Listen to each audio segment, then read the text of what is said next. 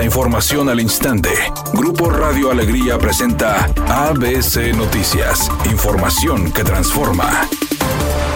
¿Qué tal? Muy buenas tardes, esta es la información. El Tribunal Estatal Electoral de Nuevo León resolvió revocar la curul que la panista Cecilia Robledo tomó en el Congreso local y ordena al Instituto Estatal Electoral que haga la asignación correspondiente. El proyecto de juicio aprobado por unanimidad de votos estableció que el Congreso local no es la autoridad que determinará quién es la persona encargada de cubrir la diputación que dejó Fernando Adame y su suplente tras la renuncia. Este argumento fue apoyado por la magistrada Claudia Patricia de la Garza Ramos, quien dijo que el órgano electoral deberá ahora acatar la sentencia del tribunal y establecer al sucesor de Adame. El Congreso del Estado en pleno no es competente para hacer esta designación por sustitución de la vacancia que se genera con la renuncia de una fórmula de diputados, tanto del propietario como la suplente, para el efecto que lo haga autoridad competente que es el Instituto Electoral, dijo la magistrada. El pasado 24 de agosto, el Consejo General del Instituto Estatal Electoral aprobó remitir al tribunal el proceso luego de que las bancadas de Movimiento Ciudadano y Morena interpusieran solicitudes de revisión al estar inconformes con la designación de Cecilia Robledo como diputada, quien tomó protesta el 10 de agosto.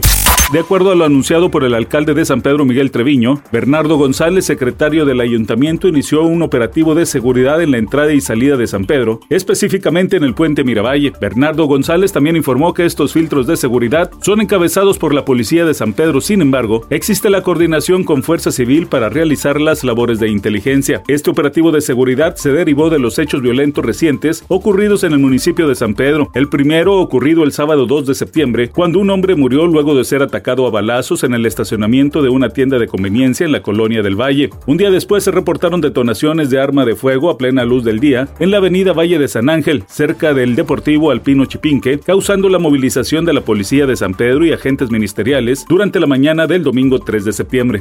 Editorial AB con Eduardo Garza. El gobierno de Samuel García acusó formalmente Seferino Salgado de comprar terrenos de Fomerrey en 67 pesos para después cambiarles el uso de suelo y rentarle el lugar a una tienda de conveniencia. Ahora el gobierno estatal demuestra que el coordinador del PRI en el Congreso de Nuevo León, Heriberto Treviño, hizo exactamente lo mismo y compró terrenos de Fomerrey en un peso y con trampas legales también rentó el lugar a una tienda de conveniencia. Al gobierno le toca acusar a la fiscalía investigar y a los jueces castigar. Aquí solo estamos describiendo los hechos donde están involucrados líderes de alto rango del PAN y del PRI.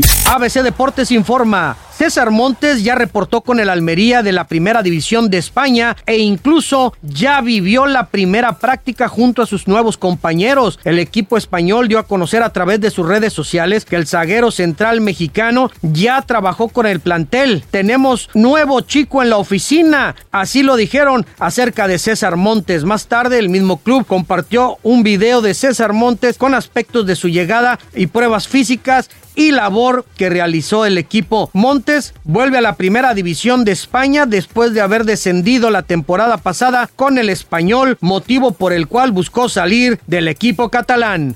Lamentable noticia, el pianista argentino Raúl Di Blasio desafortunadamente tuvo que ser hospitalizado de emergencia. A los 73 años, el artista presentó complicaciones cardíacas, una insuficiencia en el corazón y también insuficiencia respiratoria. Hasta el momento se dice que su estado de salud es delicado y que conforme avance el día se irá señalando cómo sigue su estado de salud.